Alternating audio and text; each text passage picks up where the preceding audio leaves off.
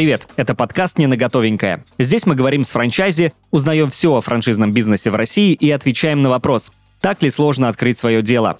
Меня зовут Илья Терновой. Этот подкаст мы делаем в студии Red Barn. Партнер этого сезона – франшиза грузинского ресторана «Хачапури Марико».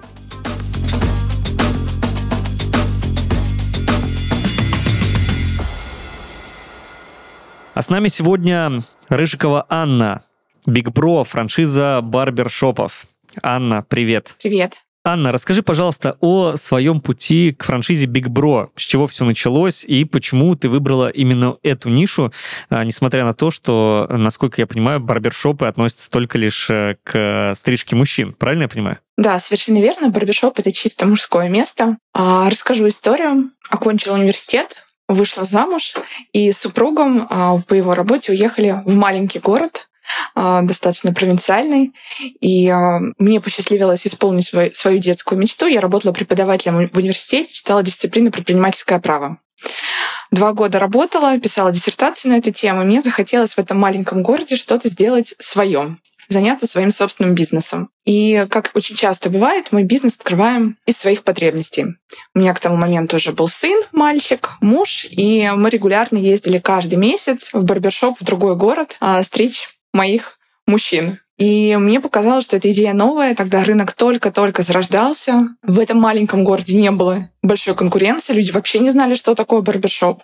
И мне показалось, что а почему бы не открыть барбершоп в маленьком городе и не сделать его не сделать мужчин этого города прекраснее. Так я реализовала эту идею. И э, так как опыта в бизнесе у меня не было, очень стремительно развивался рынок барбершопов, именно франшизы, я стала выбирать. И э, так как мы недалеко жили от Казани, а Казань — это по факту столица барбершопа Big Bro.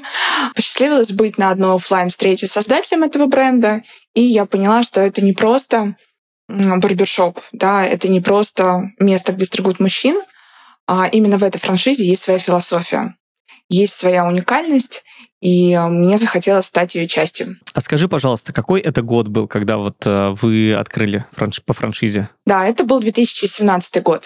А, я просто к чему? Смотри, э, я тоже родом из э, провинциального города, и когда-то стригся в такой обычной парикмахерской.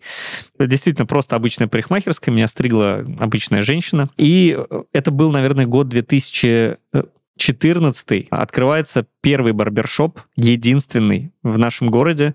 А, я туда иду, меня там стригут, а, но стригут не очень удачно, то есть мне там не нравится. И постригли как-то бороду, оформили не очень.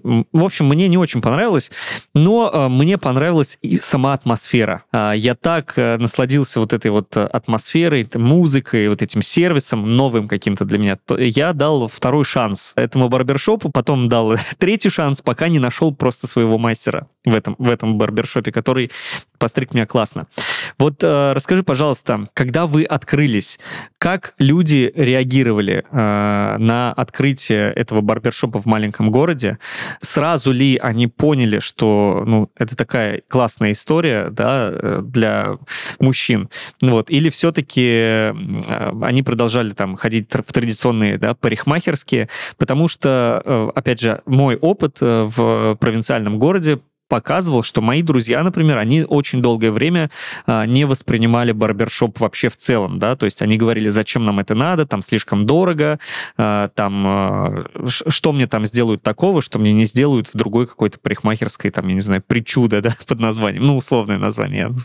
Вот, расскажи, пожалуйста, как это все вот в в то время в вашем городе воспринималось? А, во-первых, был сразу такой нюанс. А, оглядываясь назад, я понимаю, что часто идеи не приходят нам одним. И идея пришла не только мне открыть барбершоп, но и еще одной супружеской паре в этом же городе. И мы открывались практически там плюс-минус в параллель. Угу. Разница только была в том, что мы были приезжие, и у меня не было связей, знакомств, э, да, друзей, которых я могла бы позвать там на открытие, да, одноклассников супруга, да, там, с кем он учился в школе и так далее. Угу. Поэтому мы как раз э, и играли на двух составляющих. Первое, у нас была четкая концепция, что отличало именно наш барбершоп. И второе, для нас было очень важно качество. И я хотела бы обратить внимание, что как раз вот в этой франшизе, а, франшизе Big Pro, огромное внимание на тот момент уделялось качеству стрижек. То есть это были свои технологии, это был отдел контроль качества. То есть мы дорожили своей репутацией. И да, безусловно, люди кто-то просто заходил как на экскурсию, а, это что такое барбер что? а что вы тут делаете? А, и кто-то действительно да, выбирал парикмахерскую напротив, где стригла тетя Люся за 100 рублей. Но наша была задача показать uh-huh. мужчине и взрастить ту самую новую мужскую аудиторию, потому что к нам ходили даже студенты. Мы специально устраивали акции, да, студенческие часы, потому что мы понимали, что сегодня парень студент, а через год он может быть там менеджером какого-то банка и совершенно легкостью может оплатить тысячу рублей за стрижку. То есть мы формировали вот то самое свое поколение, и у нас это получилось сделать, потому что буквально, наверное, через два года уже не я ходила и говорила, давайте там сделаем с вами коллаборацию, а к нам приходили с радио и говорили, дайте наш, ваш сертификат, мы будем вас рекламировать. Мы понимаем, что на этот сертификат придут люди, да, и там для какого-то участия в конкурсе. Поэтому это был длительный процесс. Это не было так легко, что мы открылись, а, и очередь выстроилась. Но мы понимали, что из 250 тысяч населения нашего города нам нужно было, ну, там, порядка 500 тысячи, да, вот в этом промежутке людей для того, чтобы иметь угу. те цифры, которые нам хотелось бы иметь. И мы маленькими шагами шли в этом направлении. И, конечно же, франшиза на тот момент Барбершоп и Big Bro да, давала какую-то такую тоже опору, а, поддержку, в том числе и в качестве стрижки. Для нас это было важно. У нас, а, сразу скажу, была особенность по франшизе. У нас могли работать только парни. То есть а, ни администратор, ни барбер, да, не мог быть, не могла быть девушка, это были мужчины, поэтому тоже срезала нам показатель, да, девочки приходили, говорили, я хочу стать барбером, потому что формировалось такое новое направление, новая профессия в городе тоже. И, конечно, их было очень тяжело искать, потому что не было профессиональных барберов, да, в основном это были все таки женщины, девушки. Но я считаю, мы с этим справились и также, да, сформировали не только новое поколение молодежи, которые поняли, что можно ухаживать за собой, но еще и новую профессию. Да, по поводу барберов э, девушек, да, мы отдельно поговорим, я задам этот вопрос. Э, расскажи, пожалуйста, так что же стало с вашим конкурентом, который открывался вместе с вами в одно время? А, слушай, у меня на текущий момент такое отношение к конкуренции, что это все-таки польза, у меня была такая позиция не сразу, да, скажу честно, потому что первая эмоция была, когда я об этом узнала, ну, бывает же в жизни такое. Вот если бы не они, то мне там не приходилось там мастеров переманивать. Ну, то есть было проще. Там на город было два мальчика, которые умели стричь. И вот мы их по факту делили. да, нам нужно было uh-huh. сделать какое-то конкурентное предложение. И мы существовали вместе, по факту мы вместе развивали среду. У, у них была своя атмосфера, это тоже была франшиза. У нас были свои преимущества, да. Мы делали упор на качество стрижки. Для нас было очень важно, чтобы действительно мужчина видел ту самую разницу. Для того, чтобы мужчина, придя к нам, получал не только музыку, но и получал атмосферу, третьего места. Да, у любого мужчины есть таких два места. Это дом и работа. И вот он третье место выбирает там бар, куда-то с друзьями пойти. А мы формировали э, такую философию, что третье место это барбершоп.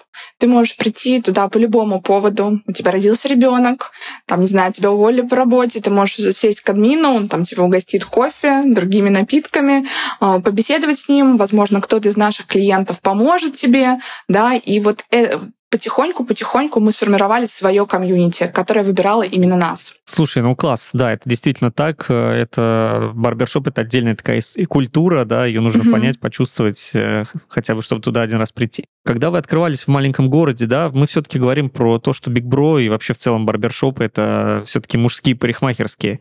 А не было ли пугающим тот факт, что вы так узко сегментируете аудиторию?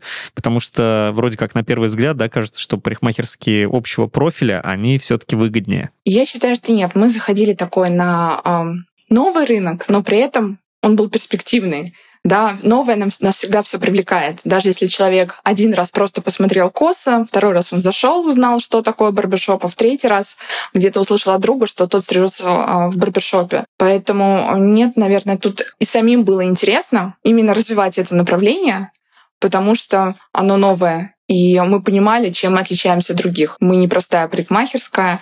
А на тот момент э, я считаю, что мы сделали абсолютно правильный выбор. А сколько у тебя сейчас точек? У меня была одна точка, и в 2021 году мы переехали в другой город, и эту точку закрыли. А вы не продали ее, просто закрыли? Да, это как раз был локдаун, так совпало.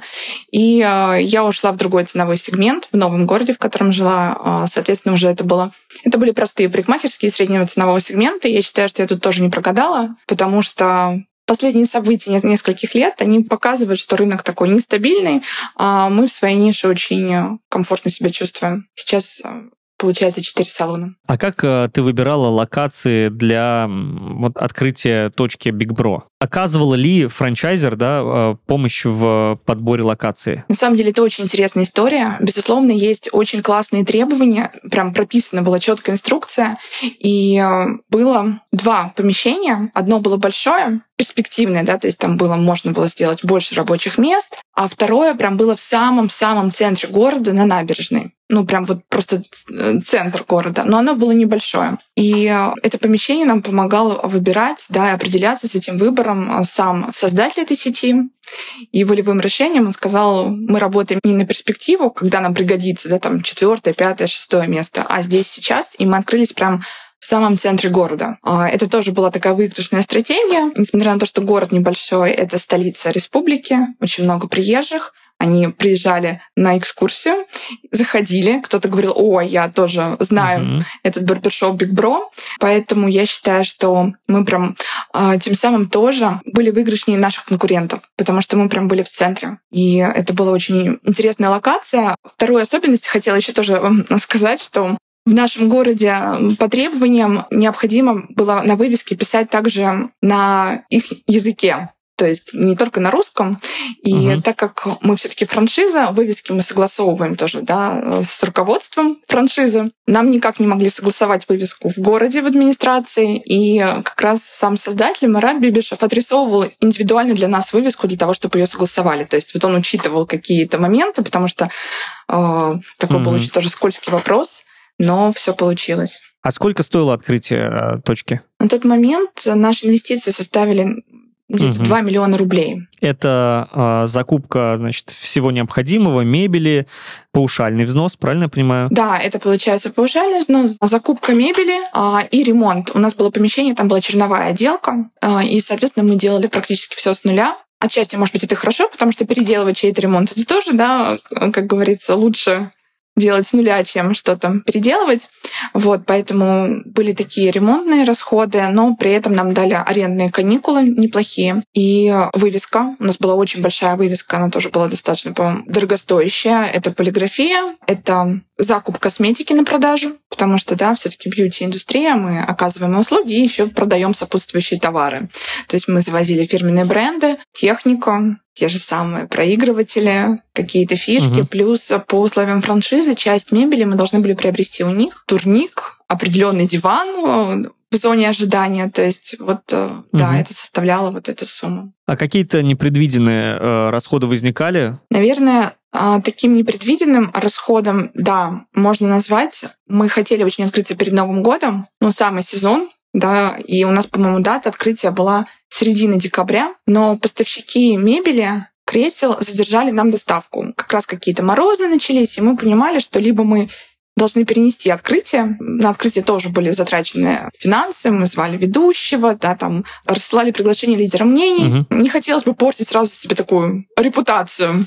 Вот. И поэтому волевым решением было принято отправить машину в Москву и она по факту там за два дня доставила нам наши кресла. Это были непредвиденные расходы, и это тоже такая была существенная достаточно сумма, которая ушла на открытие. То, что мы не предполагали. В целом, плюс-минус, мы шли ровно по тому бизнес-плану, да, не учитывая расходов на ремонтные работы, потому что они тоже все были uh-huh. очень регламентированы. В этом тоже, наверное, было преимущество франшизы, то есть вплоть до того, что номер краски, какие, да, там, э, какая краска, какой фирмы, какого бренда, все было очень строго прописано. И мне кажется, это тоже большое преимущество, потому что мужчина мог прийти в, и может сейчас прийти в барбершоп в любом городе, и он, в принципе, не, не, не увидит никакой разницы, да, везде все одинаково. А расскажи, пожалуйста, есть ли система поддержки франчайзи в франшизе Big Bro? А, смотри, да, а, на тот момент а, была очень классная поддержка. Каждому партнеру прикреплялся индивидуальный менеджер, который следил и за показателями, за цифры, за цифрами да, а, нашей выручки. И в целом а, с ними были созвоны. Помимо этого, это слеты, да, которые заряжали энергией. Также помимо самих владельцев собирались и топовые мастера, между ними устраивались конкурсы, обучающие мастер-классы. Это тоже, да, вот такое комьюнити, получается, мастеров. Они знакомились, и они гордились тем, что они работают именно в франшизе Big Bro. Такое мужское братство. Поэтому, безусловно, да, я считаю, что на всех этапах нас, да, вот поддерживал тот же самый пример с вывеской, что сам собственник, да, отрисовывал вывеску специально для нас. Это тоже, я считаю, не во всех франшизах можно встретить. А, я прочитала у них на сайте, что каждому партнеру выделяется персональный менеджер, который занимается поддержкой и помогает анализировать показатели бизнеса. Вот расскажи, пожалуйста, как это работает? И э, действительно ли такая поддержка есть? Да, безусловно, есть поддержка, то есть анализируется количество клиентов. Да, в любом бизнесе есть постоянно, есть новые клиенты, мы понимаем, на чем нам нужно акцентировать внимание. Это были если не ошибаюсь, ежемесячные, по-моему, созвоны а, с менеджером, где мы анализировали цифры и выбирали ту стратегию, куда двигаться дальше. Плюс, соответственно, они делились успешным опытом других партнеров, да, то есть не было какой-то там тайны, я держу в секрете, как у меня там выручка взлетела. И вот в этой стороне мы работали. То есть что нам нужно сделать? Привлечь новых клиентов, да, или наоборот проработать, прошерстить базу. А, помимо этого, а, большое внимание уделялось также работе администраторов. Да, это тоже парни, но при этом они не только разливали напитки, но и работали, переписывали с клиентами. Своя была такая система, свои фишки. И вот как раз-таки эти менеджеры тоже следили за работой администраторов. То есть они держали руку на пульсе, что, конечно же, давало рост выручки ежемесячно.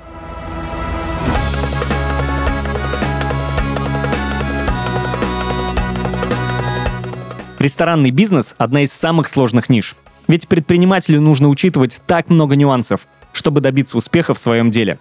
Качество продуктов, создание приятной атмосферы, подбор персонала и, самое важное, сервис. Для того, чтобы обсудить разные сложности, с которыми может столкнуться владелец ресторана, мы запустили в нашем подкасте новую рубрику «Спроси у Марико». В ней я буду звонить своей подруге Марико, эксперту в ресторанном бизнесе, и обсуждать проблемы, с которыми может столкнуться предприниматель. Итак, поехали. Марико, привет! У меня к тебе вопрос. Чтобы привлечь гостей, многие рестораны вводят скидки для именинников или специальные предложения. Например, скидки после определенного времени. Но разве скидки это не убыток для бизнеса? Почему важно идти навстречу гостям? Гамарджоба Генацвали. Лояльный сервис – это не про сиюминутную выгоду. Да, может быть, ты получишь больше, если гость заплатит за блюдо, а не получит его в подарок. Но это лишь мгновение триумфа. Развеется как дым, и все, пуф, и нет его. Но если ресторан знает своих гостей, любит и ждет, эта искра перерастает в любовь. Открытие каждого нового ресторана франшизы Хачапури Марико не просто перерезание ленточки. Это шумный праздник с танцами и вкусной едой. Почти открытие посольства в городе, только без бюрократии и охраны. С нами в Грузию может попасть любой желающий. В Хачапури Марико мы дарим гостям, которые поделились своим мнением о франшизе, подарок – как и принято в Грузии, щедро, открыто и от всей души. А если посетитель захочет забрать немножко нашего тепла и южного солнца с собой, сможет купить себе что-нибудь на память. Все наши сувениры сделаны с любовью и ярким грузинским акцентом. Да, действительно, моряком. Такой душевный и эмоциональный бизнес забыть очень сложно. Я думаю, что такая фишка ресторана действительно выводит бизнес на совсем другой уровень. Если хочешь, чтобы посетители возвращались к тебе за неповторимой атмосферой, обрати внимание на франшизу Хачапури Марико. Покупая франшизу ресторана, ты не просто приобретаешь бизнес, ты покупаешь заведение, которое будут любить все гости. Хачапури Марико – это настоящая Грузия прямо в вашем городе.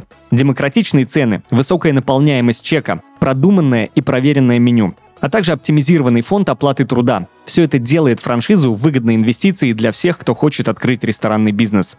Франшиза Хачапури Марико насчитывает 18 ресторанов на территории России и Казахстана. Франчайзи компании могут зарабатывать от 12 миллионов рублей прибыли в год, начав бизнес с нуля или же адаптировав свой ресторан под готовую концепцию. У Хачапури Марико нет скрытых платежей и огромных штрафов. Они выстраивают доверительные отношения со своими партнерами и верят, что в этом залог успеха. Переходи по ссылке в описании подкаста и узнай, как начать зарабатывать на ресторанном бизнесе. А что э, с точки зрения маркетингового продвижения? Э, как э, вот большая франшиза помогает франчайзе своим продвигаться в городах? Ну, федеральной рекламы у нас как бы не было, да, не такая франшиза. Были какие-то идеи продвижения, которые мы могли транслировать в своем городе. То есть, да, какой, какой еще был бонус, что у Bro есть была на тот момент своя точка в Ижевске, и, соответственно, они все вот эти нововведения, все фишки в маркетинге тестировали сами на себе. И вот успешные кейсы, да, они, соответственно, с ними делились и говорили, какие есть результаты. Тут, безусловно, нужно понимать, что маркетинг — это задача любого партнера. Франшиза — это не такая волшебная таблетка, что ты купил, сидишь, и все за тебя все делают. И тоже очень важный момент. В Ижевске эта акция могла сработать, да, или какое-то там спецпредложение, какая-то коллаборация. Угу. В нашем городе нет, да, потому что, может быть, э, город-миллионник, там совершенно другие, да, условия. И тут, э, конечно, да, были какие-то их идеи, но многое также держалось на нас. Да, нужно было находить партнеров, и мы продвигались за счет соцсетей. Вот тут тоже, да, были рекомендации, которые действительно были действенные. Мы выбирали ВКонтакт, да, вот э, сейчас мы как-то в него там переползли. Тогда многие говорили, что почему именно эта соцсеть, но делали упор на нее, и она давала неплохие, хорошие результаты. А как вы продвигались именно там? Во-первых, мы перед открытием устраивали большой розыгрыш.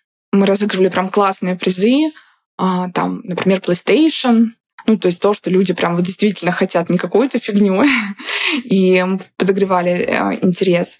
Во-вторых, угу. мы публиковали тоже очень полезный такой интересный контент. Он тоже часть шел, кстати, от франшизы. И это был контент вот именно для мужчин. Там, не знаю, топовые какие-то фильмы, там э, топовые книги, какие-то интересные факты о машинах, там день рождения какой-то известной личности. Ну и плюс были свои фишки в маркетинге, наверное, о которых не буду говорить, но в целом продвигались и, э, да, пользовались таргетом. Тоже были подрядчики, кстати, от э, УК они нам рекомендовали. И я считаю, что это продвижение и эта работа действительно давала результат. Да, тут такое, наверное, правило, что человек, который попадает в наше сообщество или вообще в целом видит нашу там парикмахерскую, барбершоп, да все что угодно, он должен много с нами раз коснуться, и мы должны задеть за его струны. Вот мы старались касаться много-много раз а, и опубликовали очень интересный контент для любой аудитории. Плюс тоже вот по факту сейчас очень большую активность эм, вызывает э, какие-то коллаборации, партнерства, да, там проведение клиентских дней. Мы тоже это все делали. То есть у нас были там мероприятия э, с ведущими, какие-то там тусовки, э, где мужчины приходили, курили кальян, то есть какие-то клиентские дни, там, или э, там в прямом эфире э, приезжал э, мастер из Москвы и в нашем барбершопе набивал татуировку. Ну, то есть это же вау событие для маленького города. Вау. Конечно же, там все с телефонами, там все начинают uh-huh. что-то выкладывать. Вот, людям это интересно. То есть э, это тоже своего рода продвижение который давал результат. Ты говорила, что для того, чтобы существовать барбершопу, нужно э, на 250 тысяч э, человек населения, да, где-то 500 клиентов. Сколько было у вас клиентов и как вы стимулировали их э, ну, приходить на постоянной основе, потому что, э, ну, как бы в среднем, наверное, стригутся раз в месяц, да, может быть, там, э, в маленьких городах, там, я не знаю, раз в полтора месяца, но э, как будто бы это нужно делать раз в две недели или раз в три недели. Ой, да, правильно, правильно я понимаю? Вот как вы стимулировали вот эти вот э, постоянные приходы к вам? А, во-первых, на самом деле, по нашей статистике, очень часто люди, э, мужчины стригутся раз в три месяца. Такое бывает за тысячу рублей. Раз в три месяца? Да. То есть, исходя из того, что, ну, как бы лучше я в барбершоп схожу как раз и три раза, ну, по факту получается, чем в простой парикмахерской. Мы вот с этим, наверное, тоже боролись. А, были такие студенты, да, которые там, ну, вот я лучше там нерегулярно, но вот буду стричься так. А, или там какая-нибудь зима, но все равно в шапке хожу. А, поэтому тут а, большую роль играла работа администраторов, и мы прям напоминали мужчинам о том, что пришло время, не забудь, да, подстригись, были, кто ходили не так часто, раз в два месяца, да, а были, соответственно, те, кто ходили раз в месяц, и нам было важно, чтобы они выбирали именно нас. Плюс, как ты в самом начале сказал, когда мужчина встречает своего мастера, он ему уже не изменяет. И угу. вот тут была тоже задача администраторов, это именно факт. даже если да, кому-то что-то не понравилось, а, сделать так, чтобы а, клиент не пошел в соседний барбершоп, не пошел куда-то в другую парикмахерскую, не вернулся к своей там тете Люсе, которая у него будет спрашивать, там, вам виски прямые или косые, а пришел попробовать к нам к другому мастеру. И вот это была, наверное, наша такая задача, наша фишка. Не понравилось у там Володи, приходи к Диме. Дима, да, там, ну, стрижет uh-huh. по-другому, у него может быть там какая-то другая техника. Не знаю, там Дима более разговорчив, да, а Володя, например, молчит. Тут же ведь тоже психология играет большую uh-huh. роль. И вот нужно было все. Вот задача администраторов как раз была понять это все, да, где-то себя зафиксировать. У нас а, такая админская стойка, она позиционировалась как э, плюс-минус барная стойка. То есть там такой барный стул, клиент мог прийти и вот как раз как uh-huh. с барменом поговорить и вот вывести его на доверие, да, что нравится, что не нравится. Мы все это фиксировали, отмечали какие-то там фишки.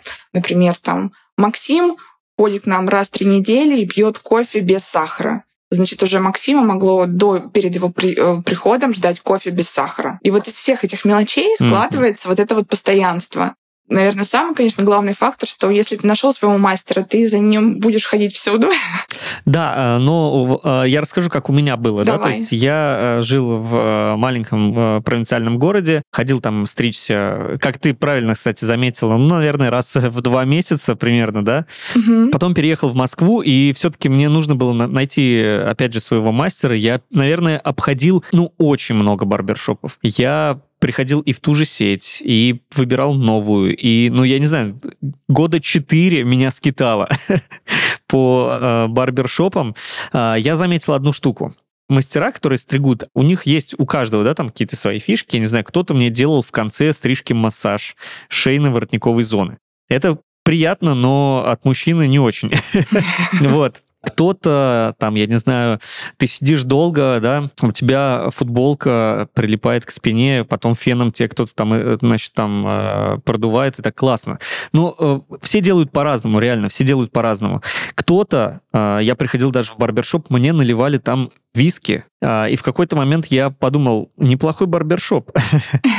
Э, ходил к ним, но потом понял, что чем больше виски я там пью, тем э, лучше мне нравится стрижка. А на следующий день э, я смотрю на... Да, я, я смотрю и думаю, ну, как-то не очень.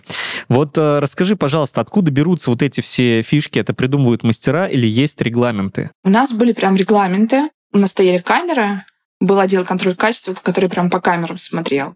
Есть какие-то фишки, так как я говорила, что у меня муж, сын, мы куда-то выезжали, соответственно, конечно же, там сына могли постричь в другом барбершопе и посмотреть, а что у них, да, как они там какие-то вещи делают. Это всегда было очень интересно. Uh-huh. Как правило, то есть мы старались следовать по стандартам, потому что сегодня Володи нет, у Димы должно быть плюс-минус, да, вот какие-то те же самые фишки, там, ну не знаю, как снять тот же самый пеньор, это тоже искусство. Можно просто его снять, а можно его так mm-hmm. снять, что ты действительно там себя почувствуешь прям супер голливудской звездой. И мы старались, чтобы вот эти фишечки, они повторялись, они были одинаковые.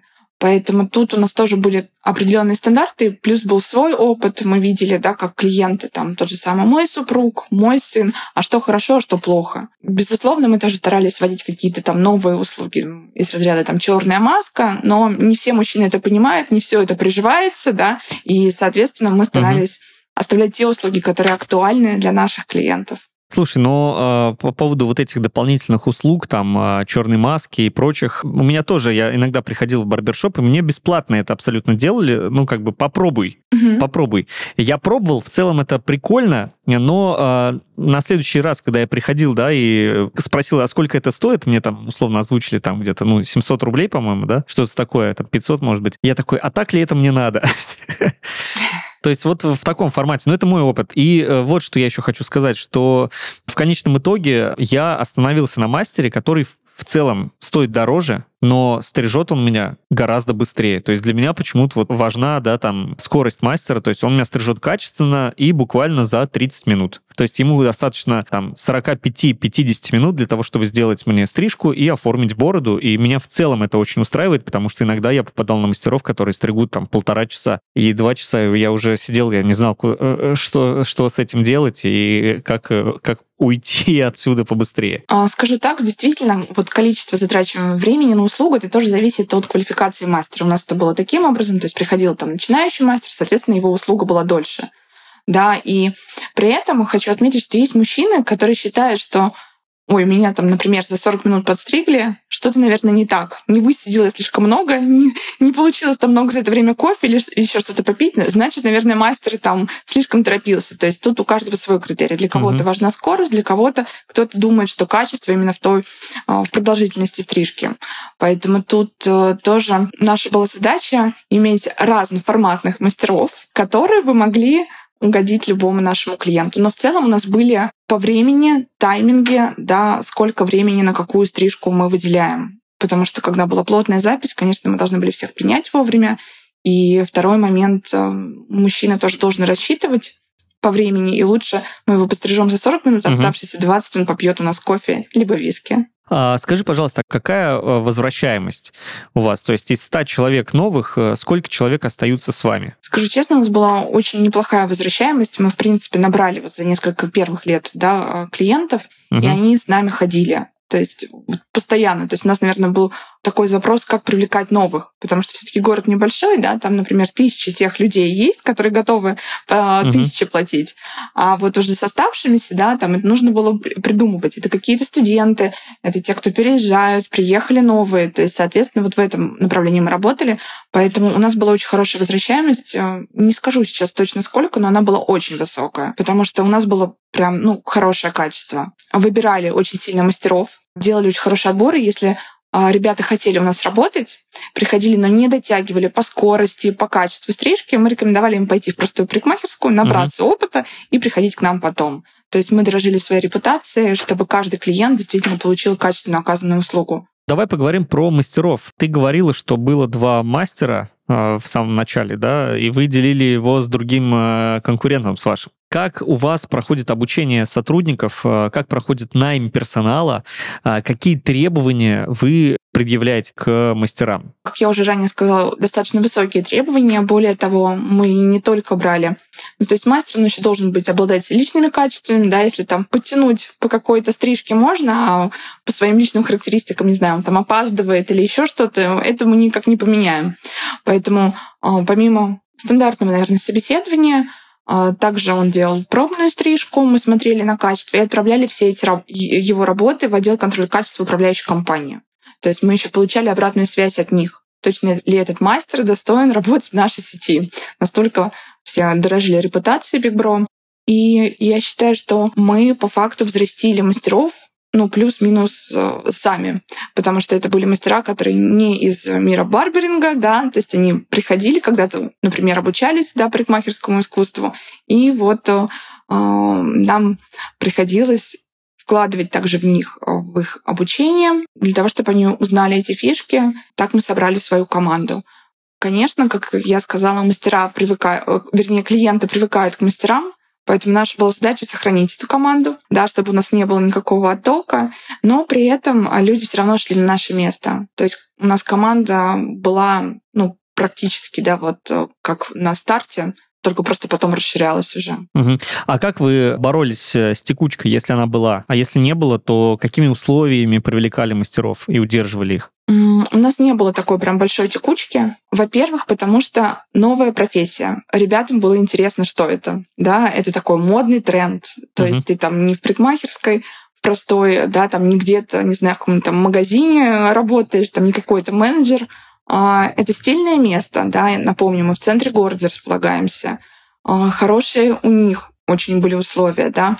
И по факту у них была очень хорошая зарплата, я считаю. То есть э, у нас ребята, которые к нам приходили из какой-нибудь другой сферы, на тот момент могли там где-то получать 20 тысяч, их зарплата была в 3-4 раза могла быть больше. То есть, соответственно, это такая как бы новая профессия, которой они тоже гордились и росли а, Ничего по факту себе. вместе с нами. Круто. Слушай, последний вопрос. Ты можешь дать несколько советов э, тем, кто э, хочет открыть бизнес по франшизе? На что стоит обратить внимание? Где стоит там поработать чуть побольше, да, в каком направлении? Вот э, свои мысли озвучь, пожалуйста. Мне кажется, что очень важно выбирать ту франшизу, которая откликается тебе самой. То есть готова ли ты, да, там сама стать клиентом этой франшизы, И тут очень важный момент. У любого бизнеса, у любого собственника есть свои принципы, ценности, миссия. И мне кажется, что вот эти принципы, ценности и миссии тебе, как партнеру, должны тоже откликаться, да, потому что вам сотрудничать, вам вместе работать, и мне кажется, такие очень важные критерии. Второе, э, совет, который бы я дала, да, безусловно, мы выбираем франшизу, это все очень классно, мы работаем под брендом, мы одна большая семья, мы одна большая сеть, но очень много зависит еще и от тебя.